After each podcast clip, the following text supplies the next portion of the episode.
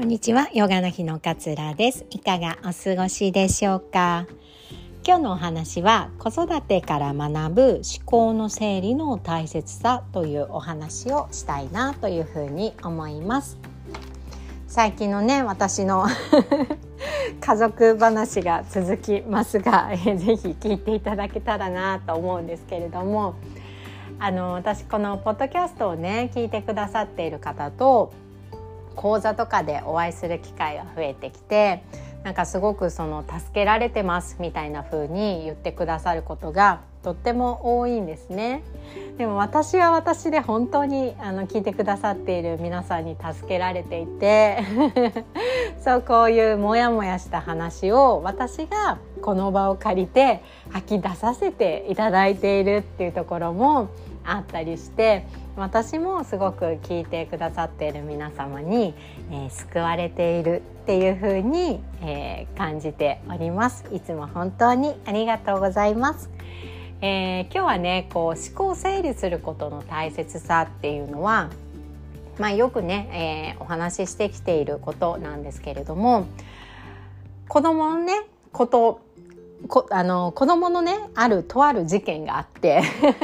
さらに大切だなと思ったんですよ特に子供ってまだちっちゃい子とかだとうまく言語化ができなかったりすることがあると思うので自分の中のこう感情が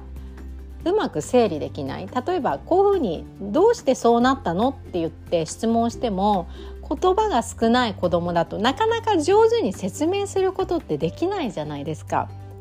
そうすると自分にずっとこうモヤモヤが残るんですよね。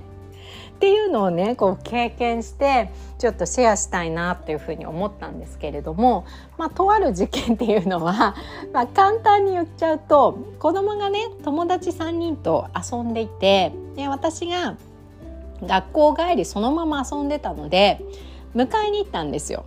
で一回あの帰った方がいいんじゃないとかみんなお母さんに言ってるとかっていうことを 話しててで、えー、まだ言ってないとか電話したとかって言っててじゃあまあ30分ぐらいねちょっと遊んでから帰ろうかってで必ずお母さんに連絡してねみたいな風にして30分ぐらい子どもたちが遊んでるのまあ遠目にねこう見てたんですよね。で、えー、帰るってなった時に、まあ、1人の子はお姉ちゃんが迎えに来てくれたからじゃあお姉ちゃんと帰るってなったら、まあ、家がその子と同じ方向なのでうちの子もじゃあその子と帰るってなったんですね。でもう1人の子がえ私どういうふうに帰ったらいいかわからないっていうふうに私に言ってきたのであそうなの？ってなってじゃあ学校まであの送ってくから学校からならわかるよね？って、まあ、そんなに離れた距離じゃない場所で遊んでたんですけど学校までじゃあ送っていくね？っていう話をしてでうちの子供に「ちょっと待って」って「帰らないで待って。こっち一緒に来て学校まで一回戻ろう」って言ったんだけれども子供は「嫌だ!」っつってバーって走って もう一人の子と帰っちゃったんですよ。で私あの私がアホなんですけど 携帯をね持たせてるんですけど携帯を持ってると思ってたんですよでも遊んでる時に子供がこれママ邪魔だから持っててって私に渡してたんですよねだから子供携帯持ってなかったんですよでも携帯持ってると思ったからまあいいか後で電話したらどこかで合流できるかなんて思ってもう一人の子を学校まで送ってって「道わかるね」って言って途中までちょっと見てあげて解散したんですね。うちの子どこ行ったんだと思って電話をかけたら私のカバンで鳴っていて「え携帯持ってないじゃん」ってなったんですね。で鍵も閉め鍵も持鍵は持っていなくて鍵は私閉めて出てきちゃってるのであじゃあ玄関の前で座って待ってるかなって思ったんですよ。で一回家まで帰ったんだけれどもいなかったんですね。でまあでも言っても道は分かってるから家まで戻ってくるだろうと思って多分私を探しに行ったんだと思うんですけど、まあ、家まで戻ってくるだろうと思って家でちょっと待ってたんですよ。でも帰ってこなくてもう6時ぐらいになっちゃったからやっぱ不安になってきてしまって私がこう玄関を開けたまんまにして自転車で探しに行ったんですね。そしたら途中で会えたんですよ。でも会った瞬間向こうはもう涙ボロボロで多分家に行ったけど鍵開いてなくてママ探しに行こうと思ってママのところ行ったんだけど見つからなくてどうしたらいいか分かんなくなっちゃってまだ1年生になったばっかりだから泣きながら「ママ」ってなったんですね。でこれこそね最初はやっぱりすっごい心配だっていう心配の感情なんだけれどもやっぱり怒りが勝っちゃって「どこ行ってたのよ」って「何してたのよ」っていうふうに怒っちゃったんですよ。でその後にあ怒りに飲み込まれないようにしなきゃなと思ってママすっごく不安ですっごく心配して会えてよかったよっていうふうに言ったらもう子供はわーって泣いちゃったんですね。で一回お家に連れて帰って、えー、飲み物を飲ませて落ち着かせてで どうしてたのって一回家に帰ってきたの？みたいな風に聞いたんだけれどもなんかちゃんと答えてくれなかったんですよね。なんか帰ったない帰ってないみたいななんかその辺歩いてどうとかこうとかってうまくこう説明本人がうまく説明できなくって私はねすっごい心配したのに何をしてたかってどうして説明できないんだろうと思ってすごいねこうイライラしちゃったんですよその時。ね私の心情としてはめちゃくちゃ心配したと。だから心配だったよね。ママごめんねっていう言葉を私は多分その言葉が一言あったらもっと落ち着いたと思うんだけれどもなんかすごく心配したのにその心配をあまり受け止めていない感覚があってなんかすっごいムカついちゃったんですよ 子供に対して。な何なの？みたいな。でねなんかその日すごいこうまあ、戻ってきてくれてね何事もなくってよかったんだけれどももやもやもやもやしたんですよね。で子供がだからなんかあの普通にもうそう忘れたように遊んでいてなんか折り紙を折ってたんだけれども一人でこれできないみたいな感じでちょっと感触を起こしてなんかそういうのもねいちいちな何ができなかった？って普段なら聞けるんだけれども自分の心が安定してないからイラッとしちゃってじゃあやんなければいいじゃんみたいに返しちゃったんですね。あもうダメだダメだみたいな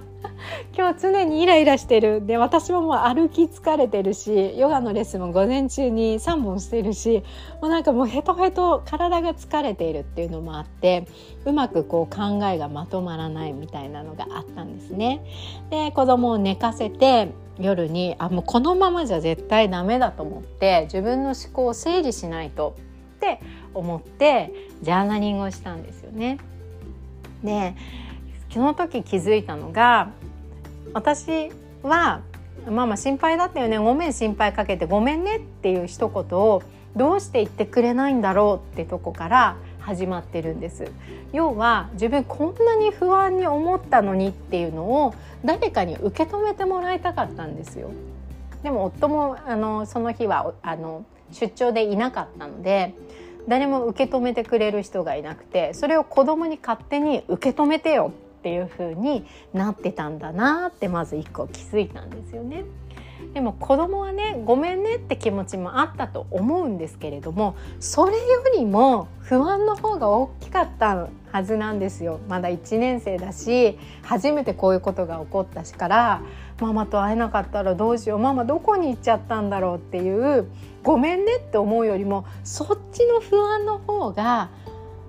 明らかに大きかったんだなってことに気づいたんですよね。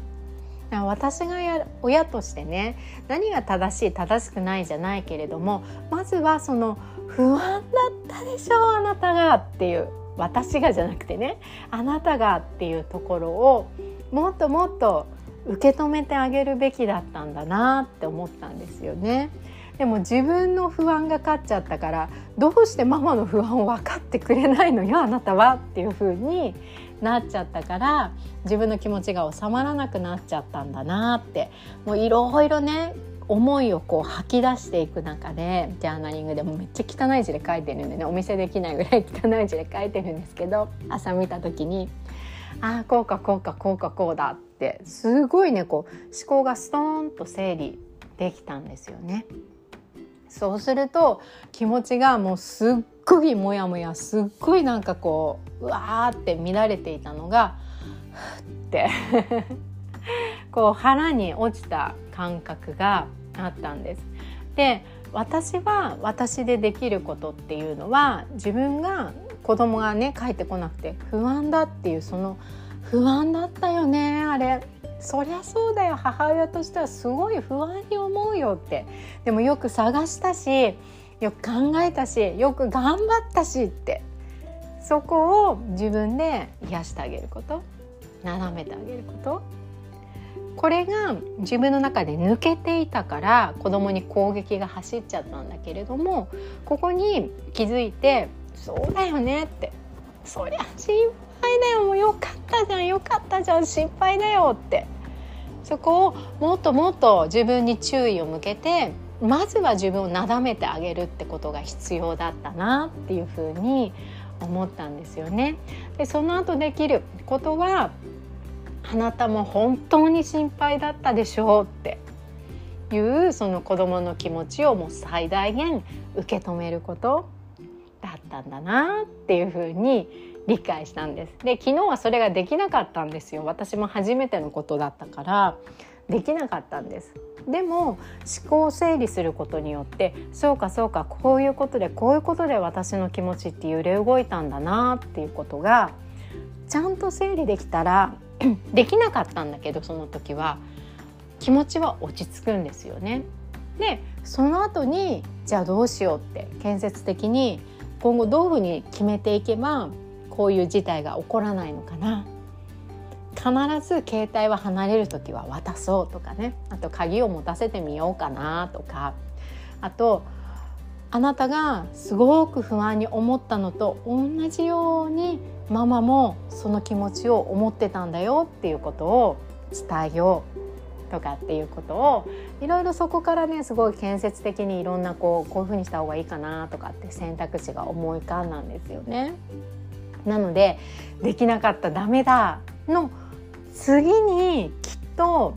その出来事から成長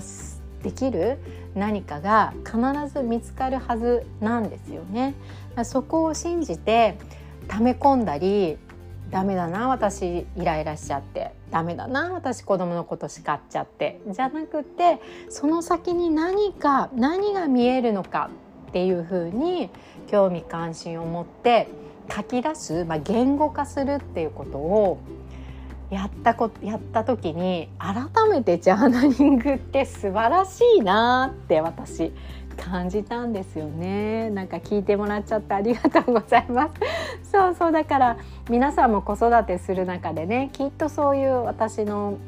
と同じようなことを、えー、経験されている方も多いと思うんです。ぜひぜひねこの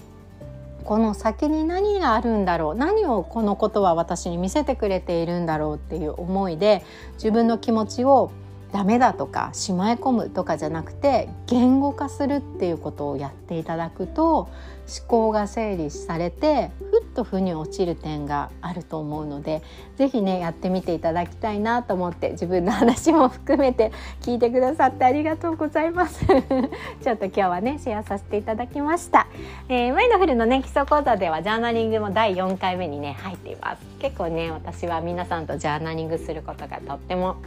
好きなので是非ね気になっている方はチェックしていただけたら嬉しいです。では今日もあなたらしい穏やかな一日をどうぞお過ごしください。さようなら。